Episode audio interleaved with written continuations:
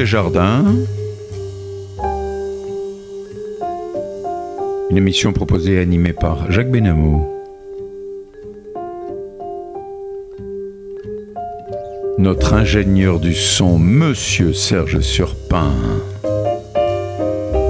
Bonjour et bienvenue à nos auditeurs de Côté Jardin sur RCJ 94.8 sur la bande FM.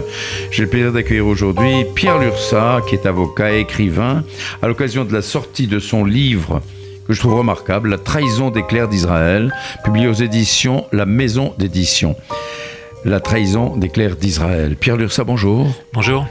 Pierre Lursa, vous êtes avocat et écrivain passionné par le sionisme et l'histoire d'Israël et vous vivez entre Paris et Jérusalem. Vous êtes diplômé de l'École supérieure des sciences économiques et commerciales.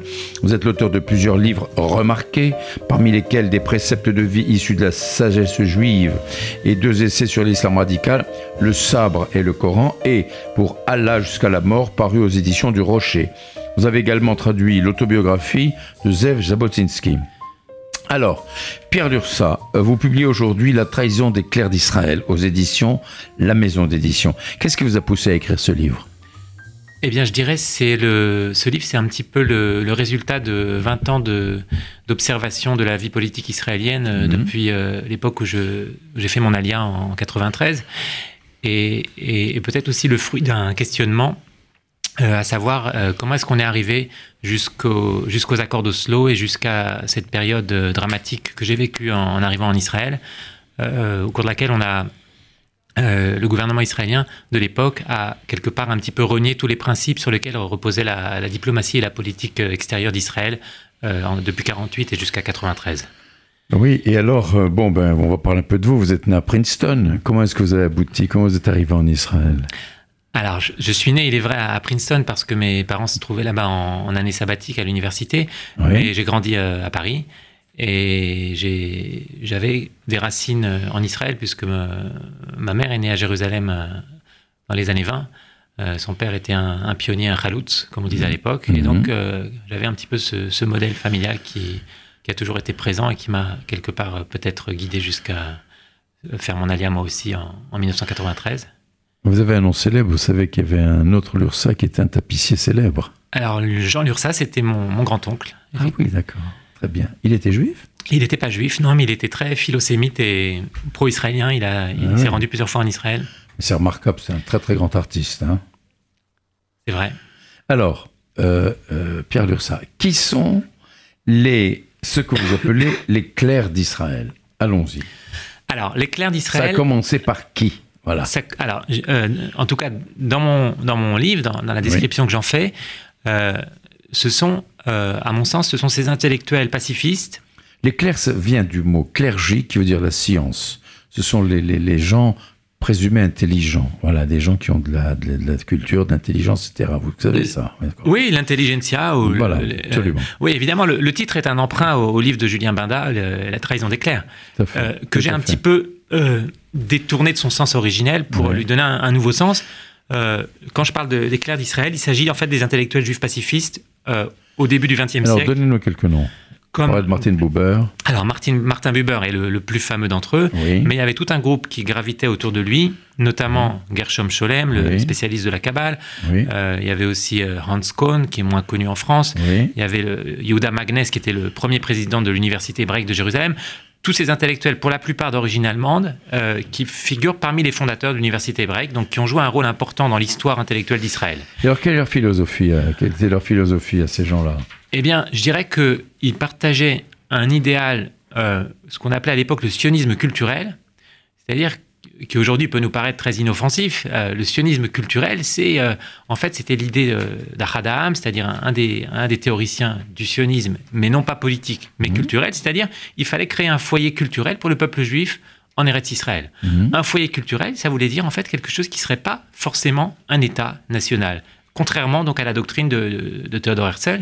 Et, dès lors que les Arabes ont, manifesté leur hostilité au, projet sioniste dans les années 20 et 30, eh bien, tous ces intellectuels, finalement, ont renoncé à l'idée d'un État national pour le peuple juif et ont dit qu'il fallait soit un simple foyer culturel, soit un État binational judéo-arabe. Laissé sous, sous la domination des, euh, des, dirigeants de ces pays, euh, des dhimmis dans les pays arabes, par exemple, c'est ça. Euh, sous la coupe de ces gens-là qui pouvaient venir les massacrer quand ils voulaient, etc. Quoi. Eh bien, euh, effectivement, je dirais que leur, attitude ou leurs idées, euh, quelque part, ne prenaient pas en compte la réalité de l'opposition euh, armée et violente de la population arabe en Eretz Israël. Et, quelque part, c'est sur cette question que, leurs théories se, ont achoppé. Et c'est un peu ça que j'appelle dans mon livre la trahison au sens de trahison intellectuelle. C'est-à-dire, quelque part, un intellectuel qui ne veut pas se remettre en question, qui ne veut pas renoncer à ses idées lorsqu'elles se confrontent à une réalité différente. Alors, euh, à l'origine, Buber, Martin Buber, était bien un disciple de Théodore Herzl. Comment expliquer ce revirement? C'est quand, même, quand même étonnant, quoi. Alors effectivement, c'est un petit peu la, question, un petit peu le, quelque part le point de départ aussi de, de ma réflexion. C'est Théodore Herzl, qui était un, jeune sioniste allemand, euh, effectivement le protégé de Théodore Herzl qui avait euh, vu en lui euh, quelque part un potentiel intellectuel et qu'il avait un petit peu élevé dans son giron, qui en avait fait le, son protégé, le, mhm. directeur du, du, journal du mouvement sioniste. Mhm. et à un certain moment, Théodore Herzl... Ah bah, Théodore Herzl ne faisait pas mystère. Lui, pour lui, c'était un foyer national juif, une occupation juive, etc., bien évidemment. pour Théodore Herzl, un, véritable État juif. Quoi. Un État au, sens de, des États nationaux qu'il avait connus au XIXe siècle en, en Europe. Mhm. Euh, et à un certain moment, euh, donc évidemment après la mort de Herzl, déjà au moment de la mort de Herzl, Buber commence à, le critiquer, à le dépeindre sous un jour un peu euh, déplaisant. Et plus tard, donc dans, les années 20, Buber ne fait déjà plus partie du, mouvement sioniste. Il est déjà un dissident et il a quelque part il a renoncé un petit peu, je dirais, à son activité sioniste pour devenir le, spécialiste que l'on connaît du chassidisme et de la philosophie euh, mystique juive. Euh, mais euh, le tournant, je dirais, se situe quelque part dans les années autour de la, de la mort d'Herzl. Et alors, vous écrivez dans votre livre que Buber était influencé par le concept allemand du vivre ensemble. Oui, c'est ça. une éthique sans politique. Exactement. Une éthique sans politique, c'est-à-dire il y avait cette philosophie euh, allemande néo-kantienne euh, dont la plupart des, protagonistes étaient juifs, comme euh, notamment le plus fameux Hermann Cohen. Et, on, peut retracer un peu la filiation, c'est ce que je fais de manière assez succincte, parce que c'est un sujet qui nécessiterait beaucoup de développement, qui pourrait faire l'objet d'un livre à part entière. comment est-ce que de Hermann Cohen, on en arrive Hermann Cohen qui était euh, foncièrement hostile au sionisme.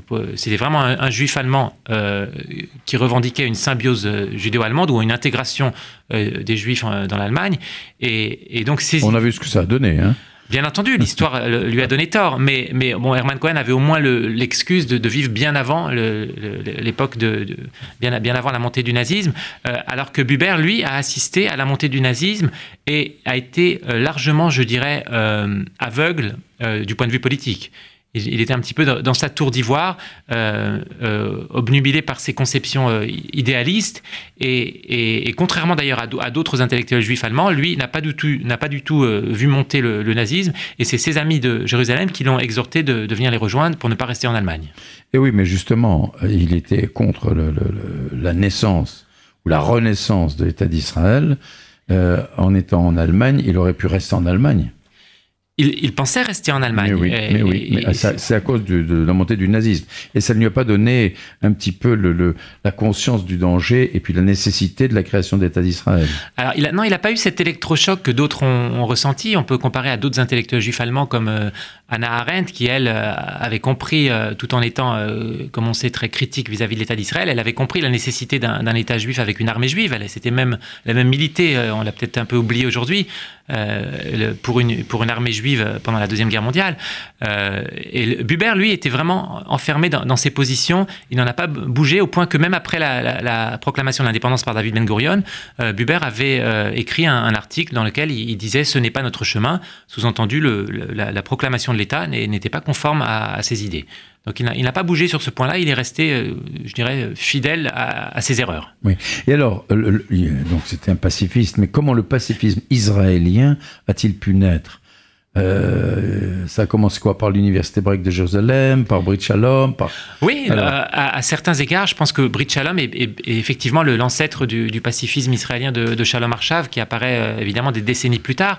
Il y, a, un, fil conducteur, effectivement, qui passe dans une certaine mesure par l'université hébraïque, par certains professeurs, dont par exemple, on sait que beaucoup d'intellectuels israéliens, d'écrivains israéliens sont passés par l'université hébraïque, qui était un peu un incubateur de, la, de la vie intellectuelle israélienne. Et, et, Amos par exemple, euh, a été marqué par certains professeurs et d'autres écrivains, d'autres euh, intellectuels euh, de, la gauche israélienne pacifiste ont été marqués par les professeurs de l'université hébraïque, bien entendu. Alors, ce qui est extraordinaire, c'est que même après la Shoah, même après la création de l'État d'Israël, dans la douleur et la haine des pays arabes voisins, ce pacifisme perdure et il a la peau dure. Comment expliquez-vous ça, Pierre Lursa c'est une question effectivement euh, euh, complexe et intéressante et, personnellement c'est... Elle est au cœur de votre livre. Hein. Oui, finalement la, question c'est euh, le pacifisme en tant qu'idéologie politique qui se heurte à la réalité des faits, et eh bien quelque part il ne veut pas tenir compte des faits. Et, on voit dans un, très beau film qui vient de sortir en Israël sur David Ben Gurion, on voit David Ben Gurion à la fin de ses jours qui raconte un peu sa vie, un journaliste anglais, et il raconte notamment la, rencontre avec des intellectuels juifs de l'université hébraïque juste après euh, la proclamation de l'État euh, en 48. Mhm. Mhm. Et il dit quoi et, ben, il leur dit en, gros que, qu'ils ont tort, que, que c'est lui qui a raison, qu'il il fallait créer un État, même au prix de, de, la, guerre et de, et de toutes les souffrances qu'elle entraîne. Et chacun reste sur ses positions. Et, en voyant ce film, moi je me, je me pose la question, où est le vrai pacifisme? Est-ce que le pacifisme, c'est une idéologie euh, abstraite, coupée de réalité, celle des intellectuels de l'université hébraïque? Ou est-ce que c'est l'attitude de David Ben Gurion, qui, comme on le sait, était un homme euh, épris de paix et, qui, qui s'est transformé en, dirigeant, euh, en ministre de la Défense par la force des choses? Par la force des choses, poussé par l'histoire. Absolument, poussé par l'histoire. Alors, Pierre Lursa, dans votre chapitre intitulé Le faux messianisme de la paix, généalogie d'une idéologie vous écrivez, je vous cite, hein, je prends votre livre en page 47, L'idéologie pacifiste n'est pas seulement la création intellectuelle des clercs réunis autour de Martin Buber au sein de Brit Shalom. Elle est aussi dans une large mesure la conséquence des transformations subies par la société israélienne, en particulier depuis la guerre de Kippour et depuis la première guerre du Liban. C'est en effet le sentiment de lassitude et de doute apparu au lendemain des guerres de 73 et 82 qui a permis aux idées pacifistes minoritaires de gagner des secteurs de plus en plus larges de l'opinion publique israélienne. N'est-ce pas de lassitude de la part de l'opinion publique israélienne après ces guerres incessantes Véritablement? Alors, alors oui, effectivement, je dirais que c'est peut-être la deuxième facette de, de, cette, de, de, ce phénomène du pacifisme euh, en Israël, c'est-à-dire en, tant qu'idéologie, bien entendu. C'est-à-dire que, d'une part, effectivement, il y a l'aspect idéologique qu'on que a décrit, c'est-à-dire celui des, des, universitaires, des intellectuels, euh, pour la plupart d'origine allemande, euh, c'est pas un hasard d'ailleurs. Et aussi, il y a euh, effectivement ce phénomène plus sociologique de, cette lassitude, le fait que le peuple israélien a été éprouvé par les guerres et que, par, je dirais, là aussi par la force des choses, c'est tout à fait naturel que petit à petit, il y a une, espèce d'érosion. Les, gens se fatiguent, quoi. Une fatigue. C'est de la, de la guerre une fatigue de la guerre qu'on connaît bien dans d'autres pays d'ailleurs et qui est toujours un petit peu le ferment du pacifisme. Euh, c'est-à-dire euh, les Israéliens se, demandent jusqu'à quand, euh, Admatai, quand est-ce qu'on va pouvoir enfin euh, poser les armes et se reposer? Et cette fatigue, eh bien, quelque part, elle, elle, aussi, elle peut aveugler, elle peut conduire à une espèce de cécité face à la réalité de, l'hostilité arabe qui, elle, n'a pas faibli. alors, effectivement, 73, c'est un peu le grand tournant parce que c'est la, première guerre où c'est la guerre la plus, la plus traumatisante pour, le peuple israélien. Ouais, jour de Kippour. Oui. Et, 82, je dirais, la, guerre, la première guerre du Liban, c'est aussi le, la première fois que euh, l'opinion publique est vraiment divisée, qu'on voit des Israéliens manifester contre le gouvernement pendant la guerre. Donc c'est aussi un, tournant dans, l'histoire euh, politique et dans l'histoire d'Israël. Alors, Pierre Lursa, le parti Kadima, en avant, hein, demeure toujours un mystère. Il a été créé par Ariel Sharon, qui passait pour un faucon, on s'en souvient, hein, et a pratiquement rejoint dans sa philosophie Shalom Arshav, la paix maintenant. Alors comment pouvez-vous expliquer cela? Eh bien, c'est quand même curieux. Oui, c'est pour, pour, euh, pour poursuivre sur ce, qu'on disait juste avant, eh bien, Kadima, c'est, à, mon sens, c'est la traduction politique de cette fatigue euh, existentielle du, peuple israélien. Pourtant, elle a été créée par Ariel Sharon, qui passait vraiment pour un un faucon. Eh ben, Faucon, qu'est-ce que et on sait bien que à l'époque, bien sûr, mais Ariel Sharon a connu lui aussi un, il y a, aussi chez lui la, fatigue du soldat et quelque part il avait envie quelque part d'entrer dans l'histoire pour d'autres raisons, toutes sortes de raisons. il y a aussi des raisons familiales, personnelles. Euh, qui ne sont pas d'ailleurs toujours élucidés, mais euh, c'est certain que le parti Kadima représente quelque part cette tendance, je dirais, euh, à vouloir faire la paix à tout prix, y compris avec l'idée que, effectivement, que Sharon a introduit dans la politique israélienne du retrait unilatéral, oui, Gaza. le retrait unilatéral de Gaza, qui avait été précédé quand même par, le, par celui de, du Sud Liban à l'époque de, mm. Barak. Mm. Et c'est cette philosophie-là qui, qui, qui, est aussi dans, dans la suite de, oui. de, de, de, la logique du, du, pacifisme. Et alors, qu'est-ce qui différencie ces deux partis, Kadima et Shalom Arshav? Euh, Shalom Arshav n'est pas un parti politique à proprement parler, c'est un, un, mouvement, euh, philosophie. ce qu'on appelle en Israël un mouvement extra-parlementaire, oui. euh, qui quelque part est toujours resté à l'écart du pouvoir, même si, euh, dans une certaine mesure, il est arrivé au pouvoir avec les accords d'Oslo, parce que quelque part, c'est un peu cette idéologie qui est arrivée au pouvoir euh, avec les accords d'Oslo en 93. Oui, et, et, alors là, euh, vous parlez de la politique du ressentiment, là. La, naissance de, de Kadima, c'était un peu le ressentiment. Alors, il y oui, la notion de ressentiment, parce qu'effectivement, euh, depuis 77, de, depuis l'arrivée au pouvoir de Menachem Begin, eh bien, il y a dans la gauche israélienne quelque part l'idée que euh, euh, qu'on ne pourra plus reconquérir le pouvoir par les urnes. Il y a une espèce là aussi de, de, de lassitude, de désespoir, parce qu'on voit bien que le peuple d'Israël a, évolué. Euh, l'hégémonie travailliste qui a duré 30 ans s'est effondrée. Mhm. Et il y a cette idée euh, dans une partie de la gauche israélienne qu'il faut euh, quelque part reprendre le pouvoir si c'est pas par les urnes, alors autrement, par, par un petit peu d'ailleurs comme ce qui s'est passé, ce qui peut se passer dans d'autres pays aujourd'hui en Occident. C'est-à-dire que finalement, si on ne peut pas avoir la majorité par les urnes, alors au moins on peut conserver notre hégémonie dans les médias, dans la justice, dans, dans l'université. Euh, et le ressentiment, c'est quelque part ce, cette, euh, ce sentiment euh, très négatif euh, qu'ont éprouvé, je dirais, les, les vieilles élites euh, de la gauche israélienne avec l'arrivée de Menachem Begin au pouvoir, avec l'arrivée des, de, de toute cette population séfarade qu'il a portée au pouvoir. C'était une frustration pour, pour une, une, frustration, oui, et plus qu'une frustration, un, un, véritable ressentiment, c'est-à-dire l'idée que qu'est-ce que pourquoi le pouvoir nous a été dérobé par ces, ces masses séfarades incultes. Il y avait un peu ce mépris de, de, de la population séfarade dans les années 70, après le Mahapar, après le, le, les élections 77 et qui a perduré jusqu'à nos jours. Et alors, vous avez tout un chapitre consacré à la gauche israélienne, dans votre livre, bien sûr. Vous dites balancer entre démocratie et totalitarisme. Expliquez-nous ça. Alors, oui, c'est une idée que, que j'ai empruntée à une politologue euh, israélienne d'origine russe, euh, Raya Epstein, qui, ouais. qui dit finalement euh, la gauche israélienne, elle a une double origine. C'est d'une part la démocratie, euh, on pourrait dire le, la, la social-démocratie, mmh. euh, et d'autre part le totalitarisme. Euh, Ben Gurion lui-même, d'ailleurs, qui était un, évidemment un, un, grand homme d'État. Est-ce que c'est pas incompatible? C'est incompatible en apparence, Dé mais démocratie mais, et, et, totalitarisme. Euh, oui, bien, bien entendu, mais, mais vous savez bien que même dans la, dans la, gauche française, il y a aussi cette double origine quelque part. Il y a un peu ce conflit interne, euh, même au sein de, par exemple, de, du, du, Parti socialiste ou ce qu'il en reste.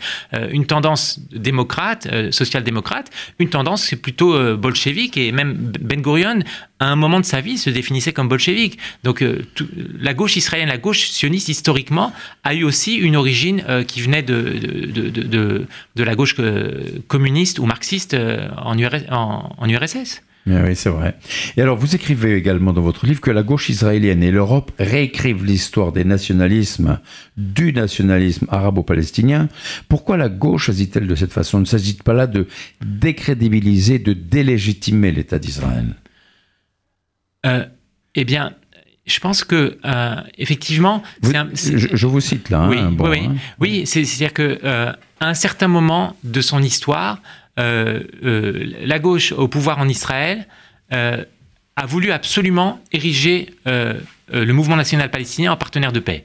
Et pour ça, elle était prête à, à faire, je dirais, un petit peu à, à, à prendre des, des, des comme on dit, des à, déformer un petit peu la, la réalité historique, parce que on sait très bien en Israël que le, que le, le, mouvement national palestinien, l'OLP, euh, n'a jamais été un mouvement démocratique, n'a jamais été un mouvement pacifique. et, pas de loin. Et, quelque part, à l'époque des accords d'Oslo, donc euh, que j'ai vécu en, en, tant que jeune immigrant en Israël, eh bien, on, on, a pris beaucoup de, de, liberté avec, avec les, réalités de l'histoire, au point de donner une version tout à fait édulcorée de ce qu'était le, le, mouvement palestinien et de ce qu'était l'OLP, Yasser Arafat.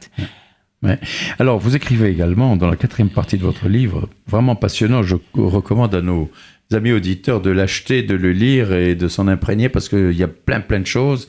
Malheureusement, le temps qui nous est imparti est insuffisant. Vous écrivez l'influence grandissante des idées pacifistes et post-sionistes au sein de la société de la classe politique israélienne ne peut être au rôle des seuls clercs, intellectuels écrivains, aussi important soit-il. Elle s'exerce aussi à travers certaines institutions, notamment dans l'université, les médias et la justice, qui constituent un front essentiel dans la guerre idéologique entre les partisans d'un État juif et les tenants d'un État de tous ses citoyens, ou pour dire les choses autrement, entre les défenseurs du sionisme et les partisans du post-sionisme. Pourquoi les élites sont-elles contre le sionisme? Alors, effectivement, certaines une, une, partie des élites israéliennes a connu cette transformation, euh, je dirais, de l'abandon du sionisme des pères fondateurs pour l'idéologie post-sioniste, post-moderniste, et mmh. finalement qui, frise avec l'antisionisme. Euh, pour quelles raisons? Pour toutes sortes de raisons intellectuelles, politiques, euh, même morales. mais au, au, fond, le fond du débat, quelque part, c'est est-ce qu'on veut un État juif ou est-ce qu'on veut un État occidental qui n'aurait quelque part plus rien de juif. Et c'est un petit peu le grand débat qui a traversé la, société israélienne dans les années 90 et jusqu'à aujourd'hui. Euh, on le voit encore aujourd'hui, tous les grands débats sur euh, la présence des, juifs religieux dans l'armée, sur... Euh, par exemple, est-ce que toutes les unités de l'armée doivent être mixtes ou pas Tout ça, c'est finalement, ça tourne autour de la question de l'identité juive de l'État d'Israël. Et quel sens on donne à ce mot? Oui, et quel sens on donne à ce mot? Vous avez, vous avez raison de le dire. Mais alors, comment se fait-il que la Cour suprême prendre des décisions, la Cour suprême prend des décisions qui sont à l'encontre de l'intérêt d'Israël, de l'intérêt du pays. Vous savez, les, gens ne comprennent pas. Les gens ne comprennent pas pourquoi euh, la Cour suprême va vilipender, entre guillemets, hein, le, gouvernement, euh, alors que euh, ce gouvernement essaye, enfin, toute proportion gardée, hein, de conserver l'intégrité d'Israël et, en tout cas la légitimité de son existence. Alors euh, oui, je, effectivement, euh, j'aborde dans, mon livre le, ce qu'on a appelé en Israël la révolution constitutionnelle, c'est-à-dire ce, bouleversement, euh, cette espèce de putsch judiciaire qu'a opéré le, président de la Cour suprême dans les années 90, le juge Aaron Barak, qui finalement a voulu donner un pouvoir exorbitant à la Cour suprême israélienne euh, qu'elle n'avait pas jusqu'alors, et au mépris un petit peu de, l'équilibre des pouvoirs, et donc qui est un des, fondements de, toute démocratie, euh, et au nom d'une idéologie, effectivement, post-sioniste, c'est-à-dire une idéologie, euh, je dirais, fondée sur un, universalisme occidental, mais dans lequel le, le, sionisme n'avait plus aucune place. Il y a tellement de choses à voir dans votre livre et à lire et à dire. Malheureusement, le temps, je vous dis, nous est compté. Vous parlez de Tsahal, vous parlez du droit juif de la guerre. Alors, le droit juif de la guerre, c'est un, sujet qu'on a vu apparaître dans le débat public en Israël, notamment lors des dernières guerres à Gaza, euh, parce que quelque part, euh, on a, et on l'a vu euh, réapparaître encore plus récemment avec l'affaire Azaria, finalement, c'est savoir quelles, sont les normes qui doivent guider les soldats et les officiers israéliens. Est-ce que Israël doit être l'armée, est-ce que doit être l'armée la plus morale du monde? Est-ce qu'elle doit Ce qui lui est reproché par les armées de beaucoup de pays démocratiques occidentaux, en disant vous avez tellement de critères de de, de, de, retenue vis-à-vis de, de vos ennemis que nous on va être obligé de faire la même chose. Absolument. Paradoxalement, Israël est critiqué dans les médias du monde entier comme étant euh, une armée euh, soi-disant euh, amorale ou une armée conquérante.